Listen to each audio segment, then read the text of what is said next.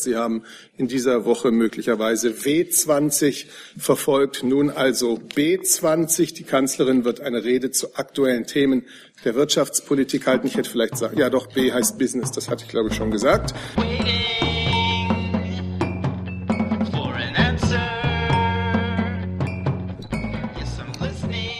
So, jetzt nochmal mit Mikro, das geht besser. Guten Morgen, herzlich willkommen in der Bundespressekonferenz zur Regierungspressekonferenz.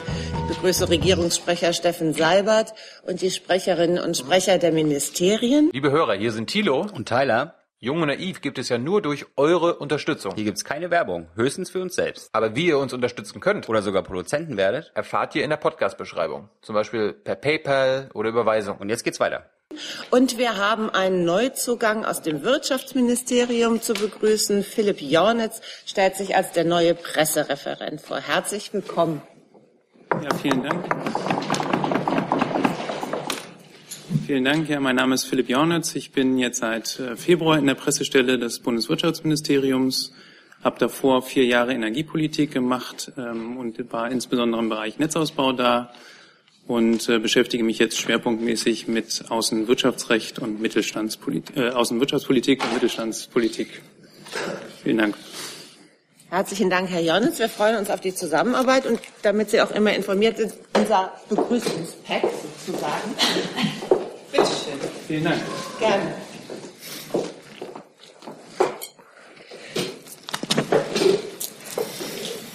Dann, Herr Seibert, sind wir bei den Terminen der Kanzlerin.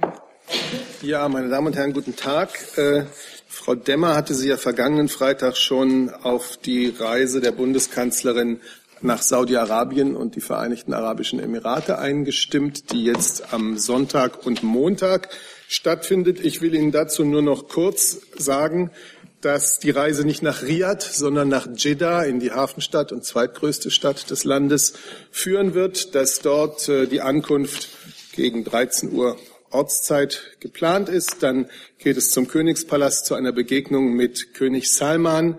Es gibt im Laufe des weiteren Programmes äh, Gespräche und Abendessen mit dem stellvertretenden Kronprinzen und Verteidigungsminister Prinz Mohammed bin Salman und ein Gespräch mit Vertretern der Zivilgesellschaft. Und am kommenden, am darauffolgenden Tag geht es dann weiter ähm, nach Abu Dhabi, Vereinigte Arabische Emirate, äh, Gespräch und Mittagessen mit dem Kronprinzen Scheich Mohammed bin Zayed Al Nahyan. Am Dienstag, den 2. Mai, reist die Bundeskanzlerin dann zu einem eintägigen Besuch nach Russland, genauer gesagt nach Sotschi. Sie trifft dort Staatspräsident Wladimir Putin zu politischen Gesprächen. Der Besuch dient der Vorbereitung des diesjährigen G20-Gipfels in Hamburg. Die deutsche G20-Präsidentschaft ist also der, äh, die Ursache für diesen äh, Besuch.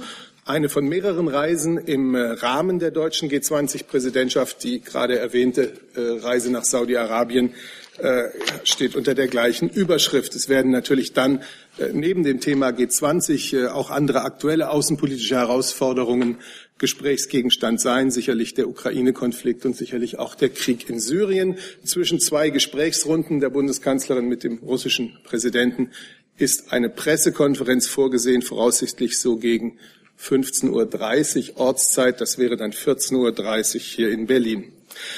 Am Mittwoch, 3. Mai, tagt um 9.30 Uhr wie üblich das Kabinett unter Leitung der Bundeskanzlerin, die dann im Anschluss am Mittwoch am Business 20 Dialogforum teilnimmt. Das ist ein Teil des zivilgesellschaftlichen Dialogprozesses im Rahmen der deutschen G20-Präsidentschaft. Sie haben in dieser Woche möglicherweise W20 verfolgt, nun also B20. Die Kanzlerin wird eine Rede zu aktuellen Themen der Wirtschaftspolitik halten. Ich hätte vielleicht sagen, ja doch, B heißt Business, das hatte ich glaube ich schon gesagt. Ähm, sie nimmt dann anschließend die Empfehlungen der B20 an die G20 entgegen. Donnerstag, 4. Mai, da wird die Bundeskanzlerin nach Grevenbruch reisen und dort an der Eröffnungsfeier für eine neue Produktionsanlage der Firma Hydro Aluminium Deutschland GmbH teilnehmen. Dort gegen 11.40 Uhr eine Rede halten. Hydro ist ein globales Aluminiumunternehmen, Hauptsitz Norwegen. Und das ist auch der Grund, warum auch die norwegische Ministerpräsidentin Erna Solberg an der Feier teilnimmt. Es gibt dann ein gemeinsames Pressestatement nach dem äh, Rundgang und gegen 12.15 Uhr wird dann die Bundeskanzlerin mit Frau Sulberg zu einem kurzen bilateralen Gespräch zusammentreffen. Immer noch am Donnerstag reist die Bundeskanzlerin dann nach Siegburg weiter und nimmt dort an der Eröffnung des Katholisch-Sozialen Instituts auf dem Michaelsberg teil. Dieses Institut, der Träger ist das Erzbistum Köln, ist ein Institut, dessen Tätigkeitsschwerpunkt auf Bildungsangeboten auf Grundlage des christlichen Menschenbildes liegt. Es versteht sich auch als Begegnungsstätte für den Austausch verschiedener gesellschaftlicher Gruppen. Äh, begrüßen wird der Erzbischof von Köln, Kardinal Wölki. Am 5. Mai, Freitag, reist die Bundeskanzlerin dann nach Hamburg und nimmt am 68.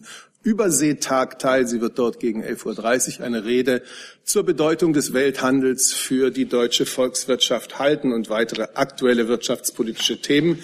Dieser Überseetag findet übrigens seit 1950 jährlich statt und erinnert an die Verleihung der Hafenrechte an die Stadt Hamburg im Jahre 1189.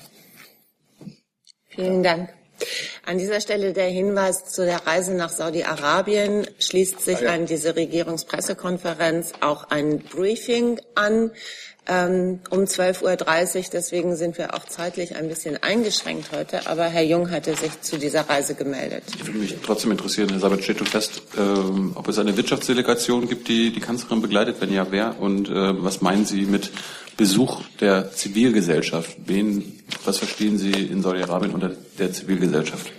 Also erstens, dass äh, die Bundeskanzlerin von einer Wirtschaftsdelegation begleitet wird, war ja schon von Frau Demmer vergangenen Freitag angekündigt worden. Wie üblich, das haben wir ja schon sehr oft durchexerziert, Herr Jung, äh, werden wir Ihnen die Namen nennen, wenn die Reise losgegangen ist und nicht vorher. Und äh, die Zivilgesellschaft, ja, da können wir uns jetzt auf äh, definitorischen Boden bewegen.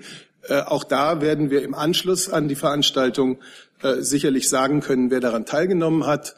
Äh, ich sage nur, beim letzten äh, Saudi-Arabien-Besuch hat sich die Bundeskanzlerin beispielsweise ähm, mit Vertretern von Frauen und Frauenorganisationen getroffen. Das ist ja ein wichtiger, ähm, ja, also die, die gesellschaftliche Entwicklung äh, in Saudi-Arabien ist ja besonders aus Sicht der Frauen oft ein Problem und deswegen ist das sicherlich ein, ein Thema, aber ich werde Ihnen da jetzt auch keine Namen nennen. Dann Herr Kollege, bitte. Dazu? Zu Russland. Noch weitere Fragen zu Saudi-Arabien? Herr Rinke? Ja, Herr Seibert, ich würde ganz gerne noch, doch noch mal nach der Wirtschaftsdelegation fragen, weil es ja schon eine Medienmeldung gibt, dass der Lufthansa-Chef mitfährt. Können Sie das bestätigen? Nein, ich mache keine Ausnahmen ähm, von der Haltung, die wir immer zu mitreisenden Wirtschaftsdelegationen haben. Sie ist hochrangig, aber ich werde jetzt hier keine einzelnen Namen bestätigen. Ehrlich gesagt, wir haben es schon immer mal wieder erlebt, dass äh, angekündigte Teilnehmer dann doch nicht mitreisen konnten, dass es Veränderungen in letzter Minute gegeben hat, wofür es auch oft gute Gründe geben mag. Deswegen werde ich hier keine Namen bekannt geben. Das wird alles zum rechten Zeitpunkt auch getan. Frau Dunz? Zu Russland, noch zu Saudi-Arabien. Herr Jordans? Herr Jordans zu ja, Saudi-Arabien? Genau.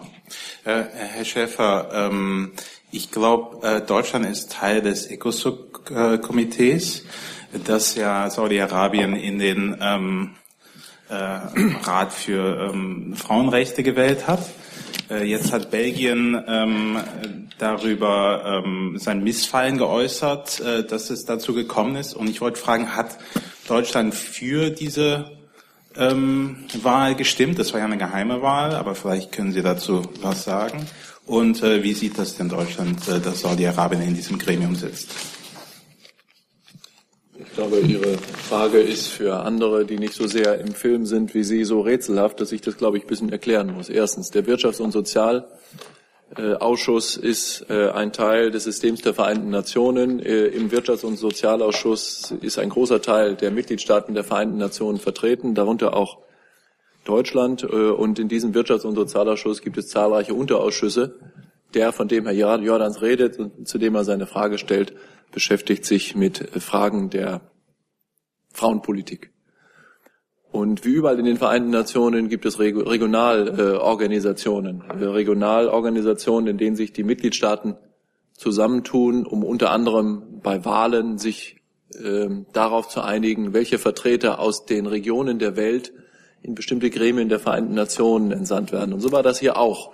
Hier haben sich die äh, Vertreter der Mitgliedstaaten aus Asien, deren Mitgliedstaat auch Saudi-Arabien ist, darauf geeinigt, einen Vertreter oder eine Vertreterin, das weiß ich nicht, äh, von Saudi-Arabien in diesen kleinen Unterausschuss des Wirtschafts- und Sozialausschusses äh, zu entsenden.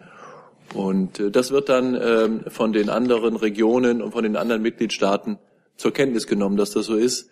Es ist gute Tradition seit langen äh, Generationen, seit Jahrzehnten, dass die Entscheidungen in den Regionalorganisationen nicht von anderen kritisiert oder kommentiert werden. Es ist, wie es ist. Und wir nehmen das zur Kenntnis und wir werden auch in diesem Unterausschuss, von dem ich noch nicht mal weiß, ob da ein Vertreter Deutschlands drin ist, äh, ganz sicher auch mit dem Ziel, die Lage und die Rechte der Frauen so zu vertreten, wie wir das hier auch tun in Deutschland, versuchen mit allen Mitgliedern dieses Ausschusses gut zusammenzuarbeiten. Frau? Schäfer, ich habe dazu eine Nachfrage. Äh, können Sie vielleicht eine Bewertung abgeben, ob das eher ein Signal wäre, dass Saudi-Arabien etwas für Frauenrechte tun will, oder ist das, könnte das aus Ihrer Sicht eher ein Begehren sein, Dinge, die dort besprochen werden, zu blockieren? Das ist für mich ganz schwer zu sagen. Was ich äh, sagen kann, ist, dass ich selber schon in Begleitung von deutschen Außenministern einige Male in Saudi-Arabien gewesen bin. Dass es am Rande und im Rahmen dieser Besuche eigentlich immer äh, Begegnungen mit saudi-arabischen Frauen äh, gegeben hat, die sehr interessant waren und die allen Beteiligten auch ein anderes Bild auf die Lage der Frau in Saudi-Arabien vermittelt haben, als das, was man so gemeinhin in deutschen oder in internationalen Medien liest. Ich möchte damit überhaupt nicht schönreden, dass äh, Frauen etwa nicht in Saudi-Arabien das Recht haben, Auto zu fahren, ist etwas, was mit unseren Vorstellungen in keiner Weise in Einklang zu bringen ist.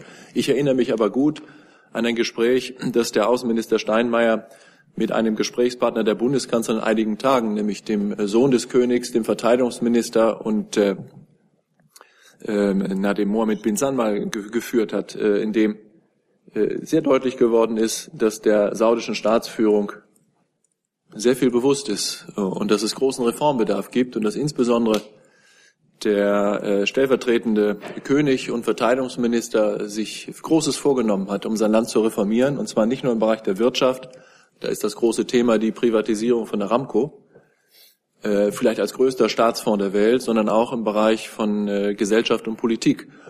Und so etwas kann in einem so konservativen Land wie Saudi-Arabien nur graduell erfolgen. Wir werden das sehr aufmerksam beobachten und begleiten. Und ich vermute, Herr Seibert, dass die Bundeskanzlerin sich auch für dieses Thema bei ihren Gesprächspartnern interessieren wird. Es gibt ja in Saudi-Arabien äh, ein von der Regierung ausgegebenes Programm Vision 2030, das auch als ein Programm gesellschaftlicher Reform äh, dargestellt wird. Und das wird sicherlich auch einer der Punkte sein, die die Bundeskanzlerin besonders interessieren. Herr Schorfer, zu Saudi-Arabien oder zu Russland? Dann fangen wir jetzt mit Russland an. Bitte. Ja, Herr Seibert, äh, eine Frage zu Open Russia.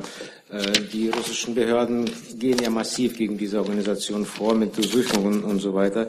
Äh, hat die Kanzlerin vor, dieses Thema im Gespräch mit dem russischen Präsidenten anzuschneiden und parallel dazu, wenn sie sich in Saudi-Arabien mit der Zivilgesellschaft trifft, ähm, wäre es nicht im Interesse der Bundesregierung, so ein Treffen nicht in Sochi, sondern in Moskau zu machen, damit es die Möglichkeit besteht, auch in Russland mit Gruppen der Zivilgesellschaft sich zu treffen?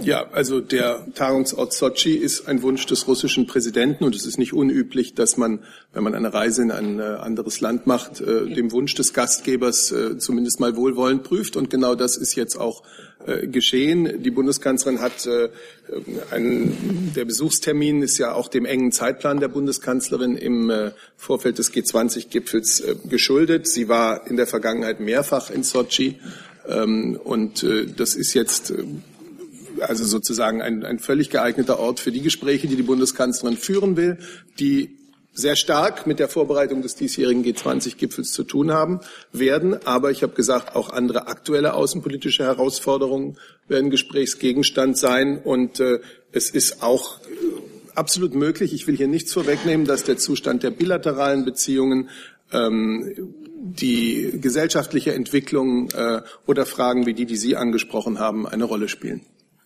Zusatz? Aber Zusatz konkret äh, über diese Organisation, die von Chodorkowski gegründet wurde und finanziert wird, steht nicht auf der Tagesordnung. Ich mache grundsätzlich keine äh, finalen Ausführungen vor einer Reise, was alles angesprochen wird. Das halte ich hier wie bei jeder anderen Reise der Bundeskanzlerin. Ich habe gesagt, innenpolitische Fragen, und das ist das Gebiet, das Sie ansprechen, sind genauso möglich wie die außenpolitischen Konflikte. Herr Kollege, bitte. König, AfP. Nur kurz formal, wann hat denn die Kanzlerin das letzte Mal Putin getroffen, beziehungsweise wann war sie das letzte Mal in Russland? Hm. Getroffen, und das ist was anderes als zum letzten Mal in Russland. Zum letzten Mal in Russland möglicherweise im Jahre 2015, äh, im Mai, äh, im Anschluss an das Gedenken zum 10. Jahrestag, zum 70. Jahrestag des Endes des Zweiten Weltkrieges, äh, getroffen, zum Beispiel zuletzt beim G20-Gipfel in China, ähm, dann danach hier in Berlin zum Normandie-Gipfel mit Präsident äh, Poroschenko und Präsident Hollande. Das war im Oktober letzten Jahres. Und natürlich in der Zwischenzeit häufig telefoniert, worüber wir ja auch oft genug berichten.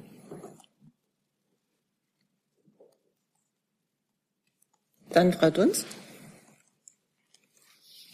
Herr Seibert, in, könnten Sie die die jetzt, das jetzige Verhältnis kurz beschreiben, in welch einer Ausgangslage äh, Frau, äh, die Bundeskanzlerin nach Russland reist? Sie haben es äh, selber ja ganz kurz angerissen. Das Verhältnis scheint ja eher getrübt. Was ist das für, in welcher Stimmung fliegt sie dahin und können Sie da eine, so ein, vielleicht ein Ziel beschreiben, auch wenn Sie nicht sagen, was dort besprochen wird, aber G20 haben Sie genannt, aber geht es vielleicht auch insgesamt um eine Entspannung der bilateralen Beziehung? Gut, natürlich gibt es ähm, zwei Themen insbesondere, die das Verhältnis belasten. Die völkerrechtswidrige Annexion der Krim durch Russland und die Destabilisierung der Ostukraine, äh, bei der Russland eine erhebliche Rolle spielt. Äh, das sind belastende Umstände, die man jetzt nicht wegdiskutieren kann. Äh, gleichzeitig ist es und war es auch immer in den vergangenen Jahren auch immer unsere Absicht, äh, Russland, äh, soweit das irgendwie möglich ist, in konstruktive Lösungen einzubinden. Und zwar nicht nur äh, im, äh, im, im, im Normandie-Verfahren, also im Verfahren, das darauf abzielt, die Minsker ähm, Vereinbarungen umzusetzen, sondern auch äh, bei anderen außenpolitischen Herausforderungen und Krisen, denen wir uns gemeinsam gegenübersehen. Ähm, es ist ein sehr enger und sehr intensiver Kontakt mit Russland zu all diesen Themen, nicht nur auf der Ebene der Bundeskanzlerin, ganz genauso eng auf der Ebene des Außenministers oder der Außenminister. Ähm, und den werden wir fortführen. Eine Nachfrage, ja, bitte. Eine Nachfrage. Ähm, bleibt es bei der, bei äh, der Bedingung, solange die Krim nicht zurückgegeben wird, kann Russland nicht an G7 teilnehmen? Ähm, es, eine Veränderung des G7-Formats steht im Moment äh, nicht zur Debatte. Herr Kollege? Christoph Schelt, Hessischer Rundfunk. Ich probiere es nochmal mit den außenpolitischen Herausforderungen. Ähm, können Sie was sagen, inwieweit sich die Kanzlerin denn ein Ziel gesetzt hat, das Thema Syrien bei dem Treffen anzusprechen? Es wird ja immer gesagt, dass Russland ein eine Schlüsselrolle in diesem Konflikt spielt. Jetzt trifft sie den Präsidenten des Landes mit dieser Schlüsselrolle. Das wäre ja eine gute Gelegenheit, das anzusprechen. Ja, ich dachte, ehrlich gesagt, ich hätte es gesagt, falls ich es vergessen haben sollte, wäre das äh, ein Versehen gewesen. Ich zähle das Thema Syrien, das Thema Ukraine-Konflikt zu den außenpolitischen Herausforderungen, die mit Sicherheit äh, angesprochen werden. Und ich kann mir auch gut vorstellen, dass beispielsweise die Situation in Libyen auch ein Thema sein wird.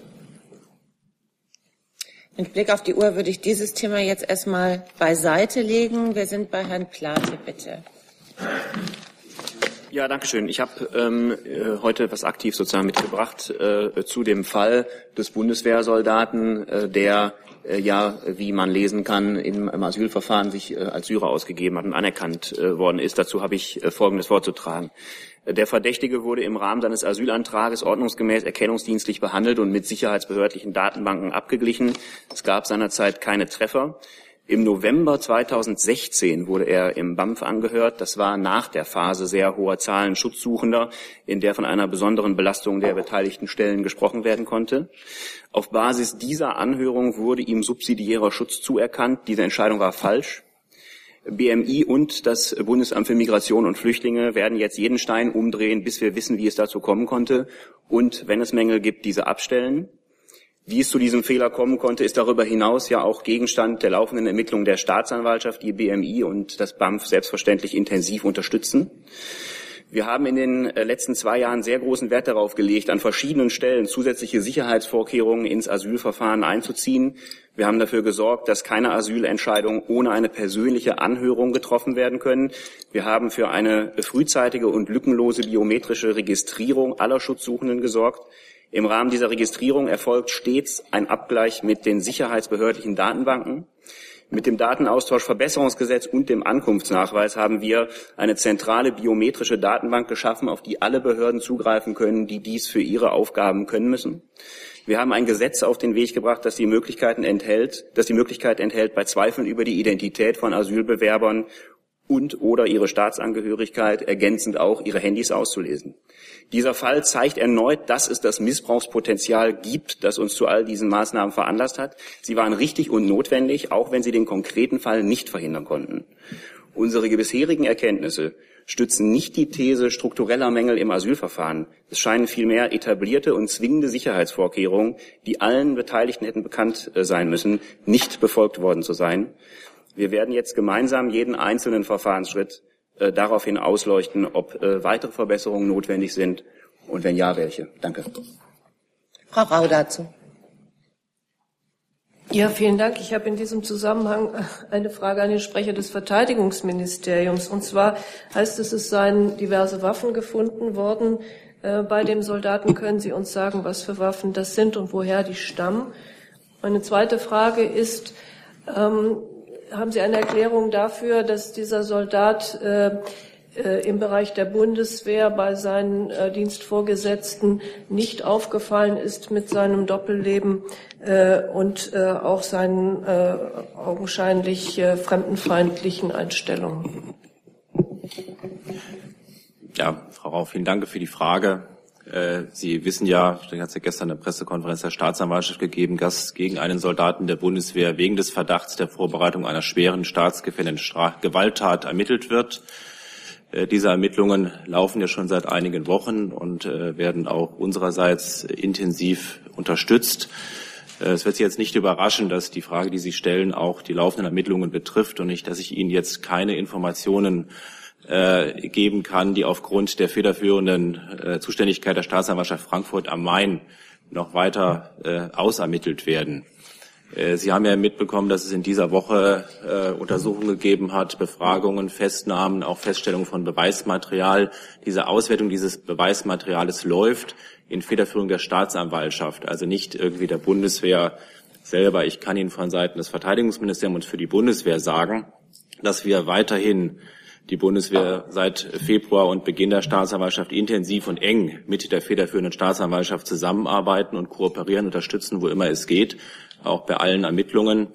Unabhängig davon äh, hat die Verteidigungsministerin den Generalinspekteur angewiesen, das militärische Umfeld des Beschuldigten äh, zu beleuchten und gegebenenfalls in Rede stehende extremistische und fremdenfeindliche Tendenzen innerhalb äh, dieses Umfeldes aufzuklären.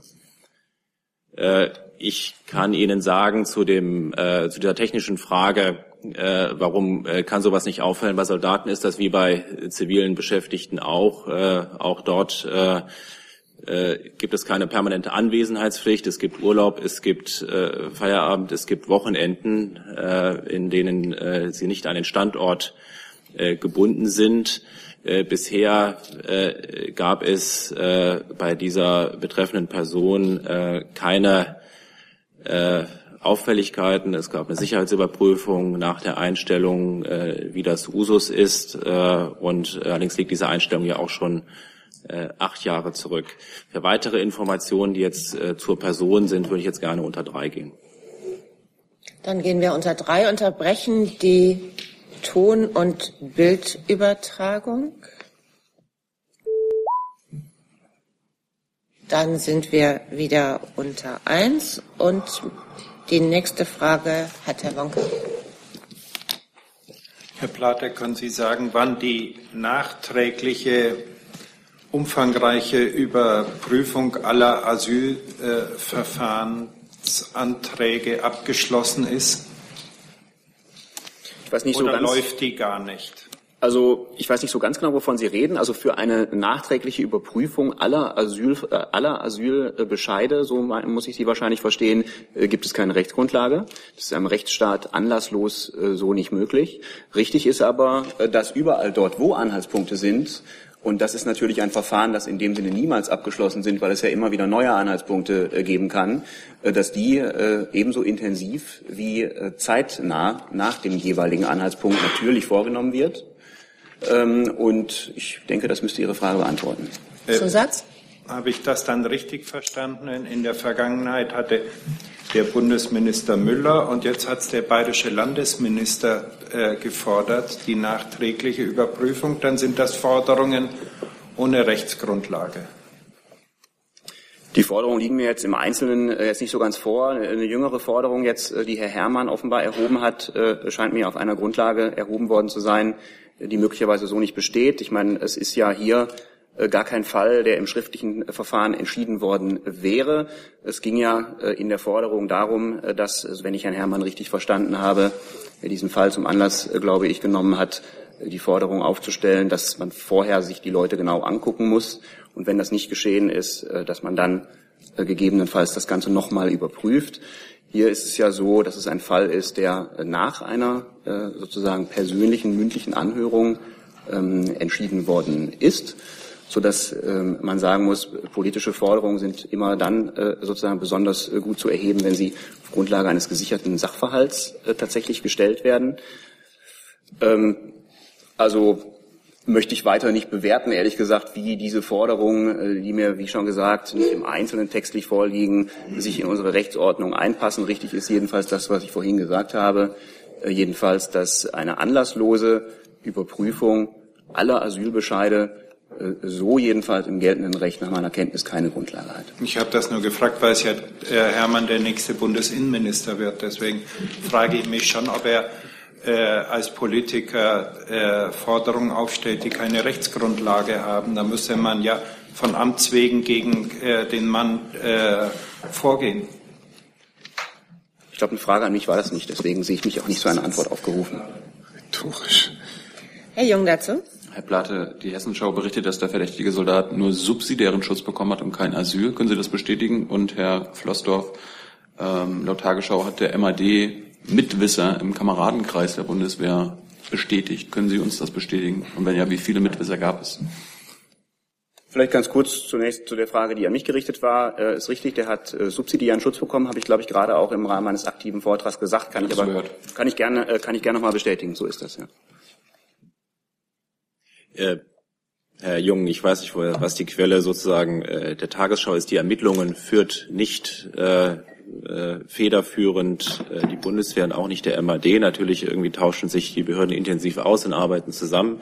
Hier handelt es sich um äh, äh sozusagen Details, äh, die ausermittelt werden. Äh, nach Auswertung der äh, von Handys, Informationstechnik, äh, Computern, Daten. Ich kann Ihnen zum jetzigen Zeitpunkt nicht nicht sagen, wie viele, mit wie vielen Personen der Beschuldigte in Kontakt stand. und es wird in alle Richtungen ermittelt. Und ich habe Ihnen ja eben auch schon gesagt, äh, dass die Ministerin den Generalinspekteur angewiesen hat, äh, das Umfeld äh, des Beschuldigten innerhalb der Bundeswehr, das militärische Umfeld intensiv auszuleuchten, insbesondere mit dem Fokus festzustellen, ob es dort auch weitere fremdenfeindliche, extremistische Tendenzen gibt. Wurden dann, wurden dann irgendwelche anderen potenziell Mitwisser oder Soldaten, Kameraden schon suspendiert oder festgenommen oder so? Ich muss Sie bitten, Herr Jung, äh, sich äh, mit diesen Fragen an die federführende Staatsanwaltschaft in Frankfurt am Main zu wenden. Äh, ich darf Ihnen hier gar keine Details, die solche Ermittlungen betreffen, irgendwie hier äh, sagen. Herr Kollege. Herr Plate, nur einmal zur Klarstellung. Sie haben gerade gesagt, ähm, das war ein Fehler, dass ihm, wenn ich das richtig verstanden habe, subsidiärer Schutz sozusagen zugewiesen worden. Was war da genau der Fehler? Und eine Frage an Herrn Flossdorf. Wie bewertet eigentlich die Bundeswehr, also abseits jetzt nach der Festnahme, es ist ja eine relativ lange Zeit vergangen zwischen Waffenfund und der jetzigen Festnahme. Wie gefährlich war das eigentlich für das Innenleben der Bundeswehr, wenn jemand mit sozusagen der illegalen Waffenbesitz erstmal nachgewiesenermaßen hervorgekommen ist und dann nachher sind noch rechtsradikale Tendenzen aufgetreten. Gab es da auch eine Gefährdung innerhalb der Bundeswehr? War ja ganz normal bis Mittwoch als Soldat aktiv, sogar in Hammelburg, dann in der Einzelkämpferausbildung. Ja, vielleicht zunächst das, was Sie bei mir angefragt haben. Ich kann jetzt natürlich mit Blick auf die laufenden Ermittlungen nicht ganz ins Detail dieser Anhörung gehen, wenn Sie das interessiert. Aber das, was ich sagen kann, reicht, glaube ich, relativ klar aus, um festzustellen, dass das Ergebnis des Asylbescheids falsch ist.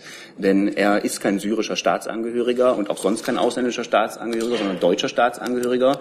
Und für einen solchen ist die Gewährung subsidiären Schutzes im Asylverfahren definitiv ein nicht richtiges Ergebnis. Herr Gibber, ich darf Ihnen dazu sagen, dass natürlich seit dem ersten Kontakt, nachdem die ermittelnden, federführenden äh, ermittelnden Behörden, die dort das ganze Verfahren in Gang gestoßen haben, äh, die Bundeswehr und die zuständigen Überwachungsbehörden innerhalb der Bundeswehr informiert haben, äh, dieser betreffende Soldat äh, unter äh, intensiver Beobachtung stand äh, seit äh, Beginn in Februar äh, und es natürlich ein äh, berechtigtes Interesse auch der ermittelnden Behörden gibt, äh, dass äh, äh, es auch äh, zeitlich die Gelegenheit gibt, äh, intensiv die Hintergründe zu ermitteln, bevor äh, äh, Aktionen und Ermittlungen öffentlich werden und auch den Bekundeten, äh, den Beschuldigten selber dann bekannt werden.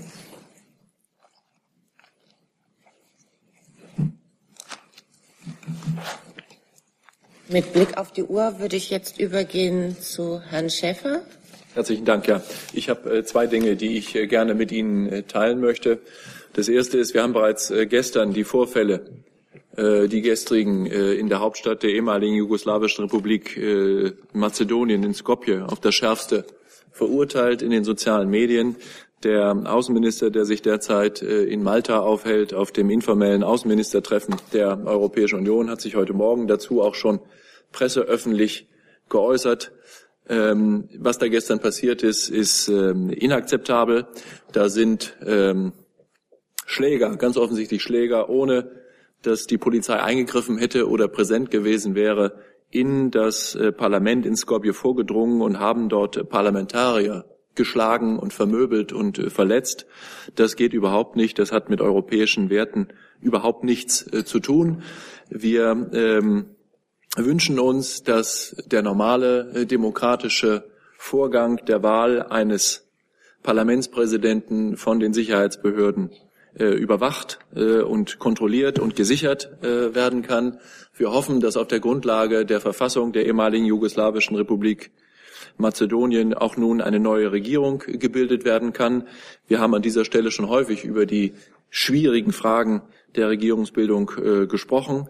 Die ähm, hohe Beauftragte für die europäische Außenpolitik, Frau Mogherini, hat sich bereits gestern Abend äh, dazu geäußert. Dem können wir nur zustimmen. Ich möchte Ihnen sagen, dass wir erwarten, dass äh, die Regierung in Skopje jetzt äh, für Sicherheit und Ordnung im Land sorgt und die Republik äh, und Skopje dringend seinen Bekenntnissen zu Europa Taten folgen lassen muss, das Wahlergebnis zu akzeptieren hat und das bitte auch dann umsetzen lässt. Diese klare Botschaft aus Berlin wird zurzeit auch gerade von äh, unserem äh, zuständigen Beauftragten Botschafter Hellbach, dem Botschafter der ehemaligen jugoslawischen Republik Mazedonien, mit auf den Weg gegeben, der ins Auswärtige Amt einbestellt worden ist. Und der Außenminister wird die Gelegenheit nutzen, heute am Rande des informellen Außenministertreffens in La Valletta mit seinem Amtskollegen Poposki äh, ebenso äh, persönlich zu sprechen, um ihm deutlich zu machen, dass wir das, was da geschehen ist, nun beim besten Willen nicht äh, akzeptieren können. Und das Zweite, was ich Ihnen sagen möchte, ist ebenso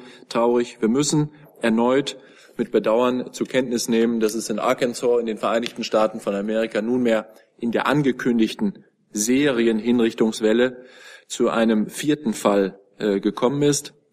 Ähm, alles, was dazu zu sagen ist, habe ich für die Bundesregierung bereits äh, vor einigen Tagen äh, gesagt. Das möchte ich ausdrücklich äh, bekräftigen. Für uns ist die Todesstrafe eine unmenschliche und grausame Form der Bestrafung, und zwar völlig unabhängig von dem Schuldvorwurf an die Person, die hingerichtet wird.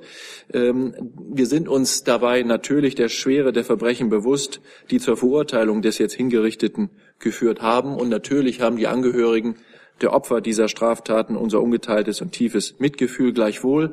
Und das lassen Sie mich bitte am Ende sagen. Es liegen äh, Medien, äh, öffentliche Informationen vor über medizinische Gutachten, die mindestens es für möglich halten, dass der äh, gestern Hingerichtete zum Zeitpunkt der Tat geistig behindert gewesen sei. Und das ist ein ganz äh, besonderer besonderer Fall, äh, wie etwa die Verurteilung zum Tode von Minderjährigen, die ja auch in einigen Staaten dieser Welt noch gang und gäbe ist. Da hätten wir uns gewünscht, dass es eine Anhörung der Ärzte, die, sie, die diese Gutachten vorgelegt haben, ähm, statt hätte stattfinden können. Auch das hat nicht mehr stattgefunden. All das ist aus unserer Sicht sehr bedauerlich und äh, die Europäische Union und auch wir haben das natürlich auch den Zuständigen, den Verantwortlichen, in diesem Fall den Gouverneur von ähm, Arkansas, äh, wissen lassen, dass wir das so sehen. Ich danke Ihnen. Ich sehe keine Fragen zu diesen beiden Komplexen, die Herr Schäfer angesprochen hat. Deswegen sind wir bei Herrn Mayer mit einem neuen Thema. Ich habe eine Frage ans Bundeslandwirtschaftsministerium. Ähm, es gibt ja jetzt umfassende Kritik an dem äh, geplanten Tierwohl-Label. Tierschützer, die jetzt teilweise aus dem Prozess aussteigen. Der Bauernverband hat sich kritisch geäußert.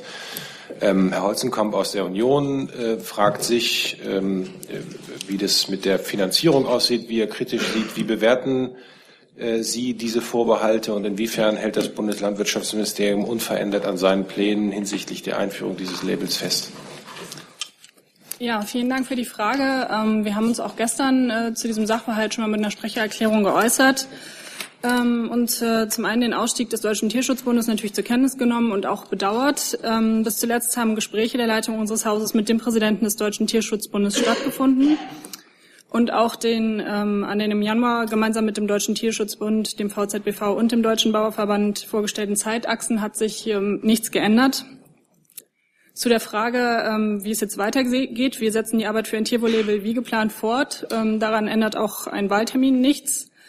Ähm, und was ich grundsätzlich vielleicht noch sagen kann, ist, äh, dass es sich bei der Schaffung eines staatlichen Tierwohl-Labels natürlich um einen äußerst komplexen Prozess handelt bei dem viele Aspekte zu berücksichtigen sind. Deshalb haben wir eben auch von Beginn an alle betroffenen Kreise beteiligt. Es liegt da in der Natur der Sache, dass die unterschiedlichen Interessenvertreter da auch unterschiedliche Positionen vertreten.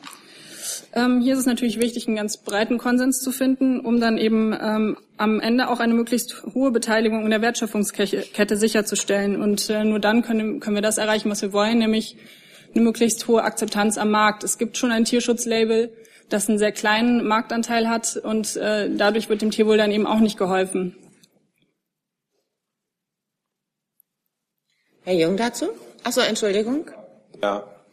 Äh, können Sie denn mal sagen, mit, mit welchen Summen oder mit welchen Mehrkosten das BML da kalkuliert? Herr Holzenkamp zum Beispiel hat eine Summe genannt von 1,5 Milliarden, mit denen äh, diese Einführung verbunden ist. Mit welcher Kalkulation äh, geht da das BML ähm, ins Rennen? Wir rechnen damit, dass am Ende zumindest in der Einstiegsstufe ähm, pro Kilo Fleisch 20 Prozent Mehrkosten entstehen werden für den Verbraucher. Das ähm, liegt auch in dem Bereich, in dem äh, Verbraucher erklärt haben, laut Umfragen, wie viel Geld sie für ein, äh, Produkte aus ähm, besseren Haltungsbedingungen zahlen würden. Jetzt meinte ich eigentlich, Entschuldigung, also von politischer Seite, was, was das kosten wird. Das war eigentlich die Frage. Ja, wie ich, ähm, also zu den nächsten Schritten, die wir ja momentan äh, angehen, gehört zum einen die organisatorische Aufbau. Wir ähm, legen gerade die Rechtsetzung fest und so weiter. Und so, solange solche Details nicht geklärt sind, können wir uns dann auch natürlich zu den äh, Kosten nicht äußern. Das wäre einfach dann auch unseriös. Herr Jung dazu? Frau Reinhardt, können Sie kurz erläutern, ähm, welche wesentlichen Verbesserungen für die Tiere dieses Label bringen soll? Also ein ganz entscheidender Punkt ist, dass wir zum Beispiel bei der, ähm, also es geht ja hier bislang nur um die Kriterien für den Bereich Schwein, da haben wir einen entscheidenden Fortschritt, was äh, die Haltungsbedingungen angeht, was den Platzbedarf angeht. Da gibt es je nach Größe oder nach äh, Gewicht des Tieres bis zu 33 Prozent Platz. Ähm, Sie können sich aber auch, wir haben auf unserer Website die Kriterien eingestellt, sowohl für die Einstiegsstufe als auch für die Premiumstufe. Und da ist auch immer schön zu sehen, wie ist der Unterschied zu der konventionellen Haltung, zu dem jetzt, jetzigen gesetzlichen Standard. Und da würde ich einfach äh, Sie auch mal bitten, sich die Kriterien anzuschauen. Da ist alles aufgeschlüsselt für jedes einzelne Kriterium, wie da die Unterschiede sind zum gesetzlichen Standard. Das einzige Beispiel, was Sie jetzt genannt haben, dass ein Schwein mehr Platz bekommen soll. Ich kann Ihnen die ganze Liste, wenn Sie wollen, nach und nach durchgehen, aber ich denke, es ist vielleicht von Vorteil, wenn Sie sich die Liste zunächst angucken und da die Kriterien einfach mal abgleichen. Wie gesagt, wir haben sogar dazu geschrieben, wo die Unterschiede zum gesetzlichen Standard sind. Das ist für jeden auf der Website einsehbar. Herr Jordans mit einem neuen Thema, bitte. Ja, ich wollte fragen ähm, zu dem äh, über Nacht ähm, verabschiedeten ähm, Verbot für äh, Verschleierung von äh, Beamtinnen und äh, ähm, ähnlichen äh, Personen also Gesichtsverschleierung. Ähm, Herr äh, Plate, ich nehme an, das fällt in Ihre, äh, ähm, Ihr Ressort. Ist das jetzt äh, als Präventivmaßnahme ver zu verstehen? Denn soweit ich weiß, ähm, gibt es da äh, noch keine solchen Fälle. Oder ähm, will man damit ein Zeichen setzen, äh, jetzt zur bevorstehenden Bundestagswahl? Wie ist dieses Gesetz ähm, praktisch äh, notwendig?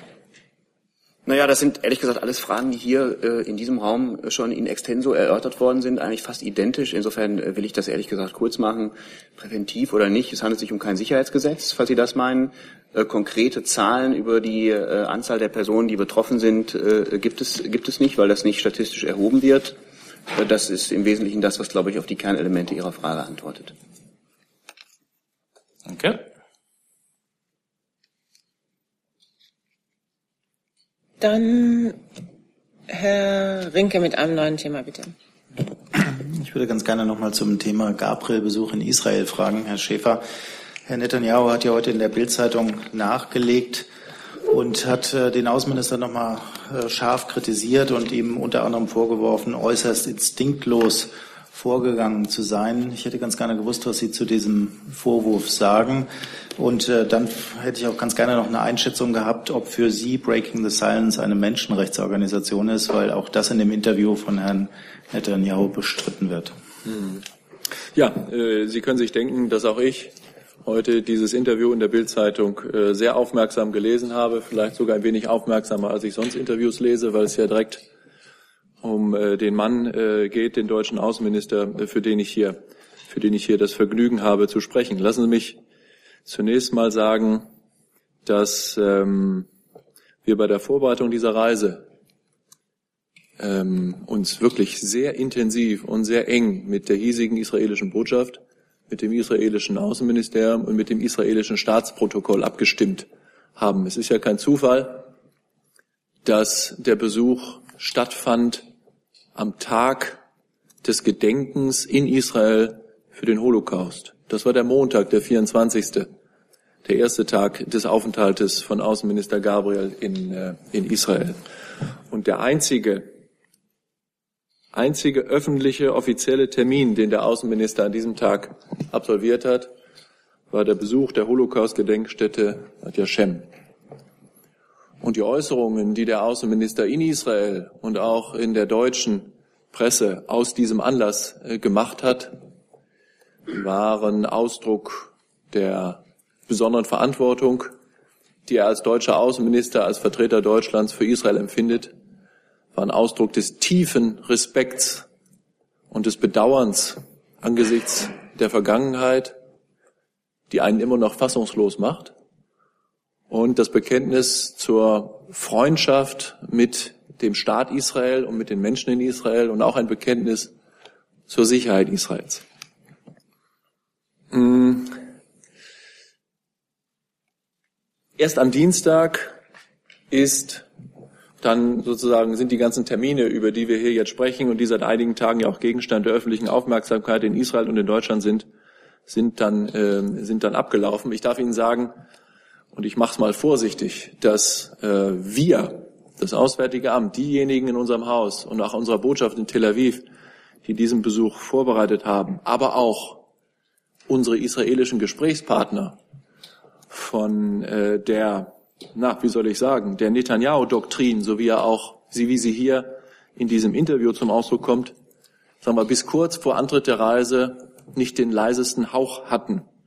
Dieser Grundsatz, der für Herrn Netanyahu, ich zitiere, hier so einfach sei, dass er keine Diplomaten empfange, die äh, Organisationen treffen, die unsere Soldaten, israelische Soldaten als Kriegsverbrecher nennen, den kannte bisher keiner. Den kannte weder der deutsche Außenminister, den kannte auch nicht unser Protokoll, den kannten aber auch die Israelis nicht. Das war, glaube ich, für alle ziemlich überraschend. Und wir haben sehr aufmerksam mit dem israelischen Protokoll gerade auf die Befindlichkeiten, äh, die verständlichen Befindlichkeiten in Israel geachtet. Der Holocaust-Gedenktag am 24. Den hatte ich schon erwähnt der israelische Gedenktag für die Gefallenen der israelischen Streitkräfte ist ja nicht im Kontext der Reise, sondern der ist erst in der kommenden Woche, nämlich am 1. Mai. Und der israelische Unabhängigkeitstag, ein wichtiger Tag für Israel, ist am 2. Mai in diesem Jahr. Und äh, eine irgendwie geartete Einmischung in diese Art des offiziellen oder des Gedenkens der Menschen in Israel wollte und sollte bewusst bewusst vermieden werden. Wo Sie jetzt schon fragen, Herr Rinke, glaube ich, ist es für mich anders. Wenigstens noch einmal etwas zu den Telefonaten zu sagen, von denen der israelische Ministerpräsident hier spricht. Erstens, wir waren von Anfang bis Ende der Reise des Außenministers in Israel gesprächsbereit. Zweitens, den gesamten Nachmittag, in dem gerungen wurde, um die Drohung des israelischen Ministerpräsidenten, den deutschen Außenminister nicht zu empfangen, waren wir gewissermaßen in Rufweite vom Amt des israelischen Ministerpräsidenten. Wir waren im Hotel äh, im King David in Jerusalem. Wir waren beim israelischen Staatspräsidenten bei Herrn Rivlin.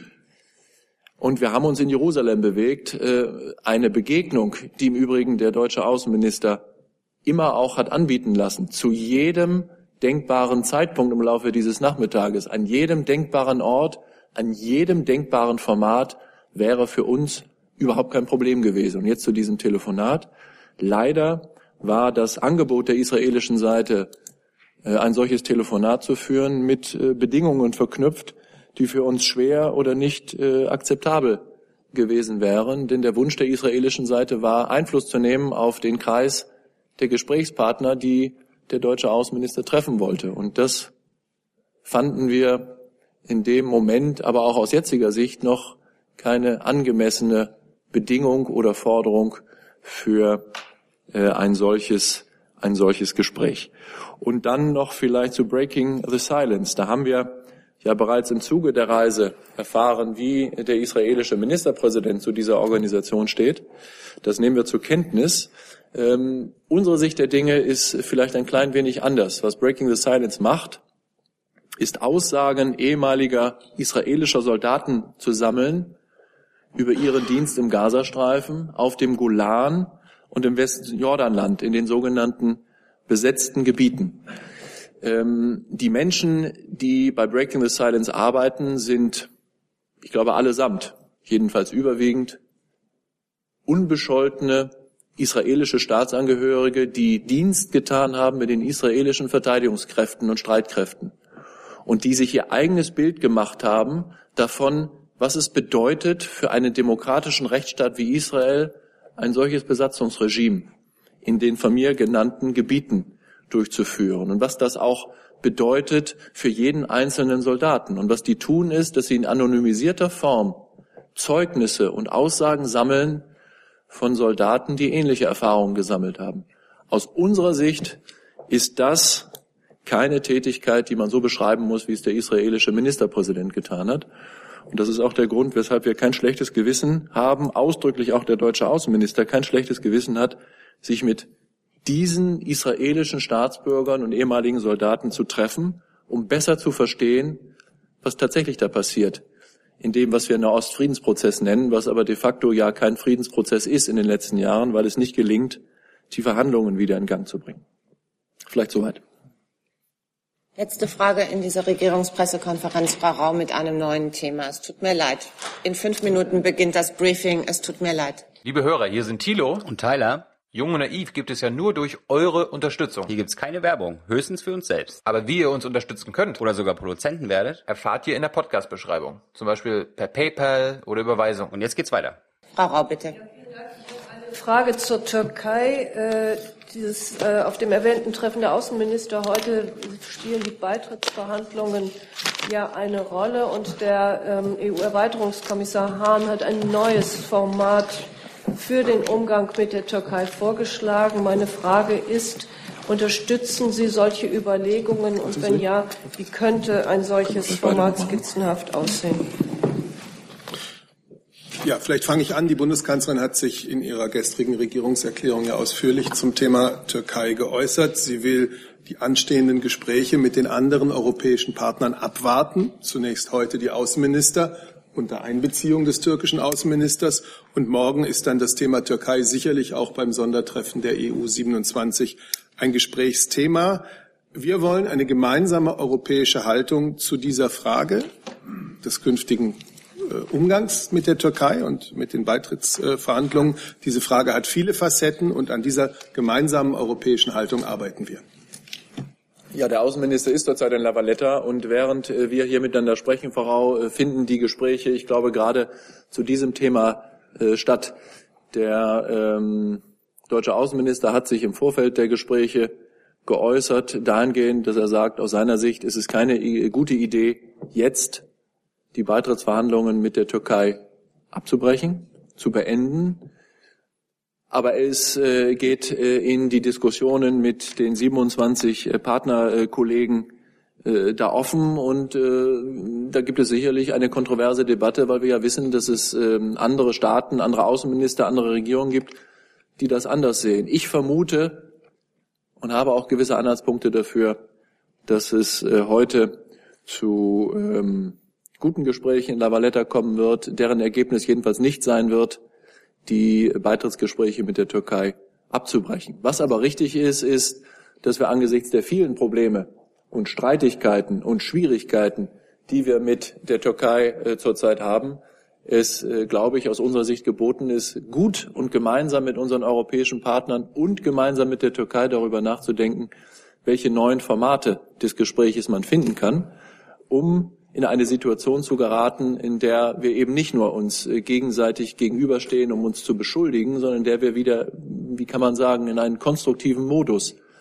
des Umgangs mit Gemeinsamkeiten und Unterschieden zu geraten. Und das ist das Ziel der Beratungen der Außenminister heute in La Valletta und dann, so nehme ich an, auch des, äh, des Sonderrates. Die Türkei ist einfach ein viel zu wichtiger Partner für uns in so vielen Fragen als dass man äh, es sich leisten könnte, in eine Phase der Sprachlosigkeit zu geraten oder jedenfalls nicht versuchen muss, das, was wir in den letzten Monaten in diesem äh, Referendumswahlkampf erlebt haben, diese gegenseitigen Beschimpfungen und Beschuldigungen aus der äh, aus dem türkischen Wahlkampf nach Deutschland hinein doch einem Ende zuzuführen und einen Modus zu finden, mit dem wir auf andere Art und Weise besser miteinander reden können. Damit wollen wir es an dieser Stelle und müssen es auch an dieser Stelle bewenden lassen. Ich sage danke für diese Regierungspressekonferenz. Um 12.30 Uhr beginnt, wie gesagt, das Briefing. Und ich wünsche schon mal vorab ein schönes, langes Wochenende. Ja, stimmt.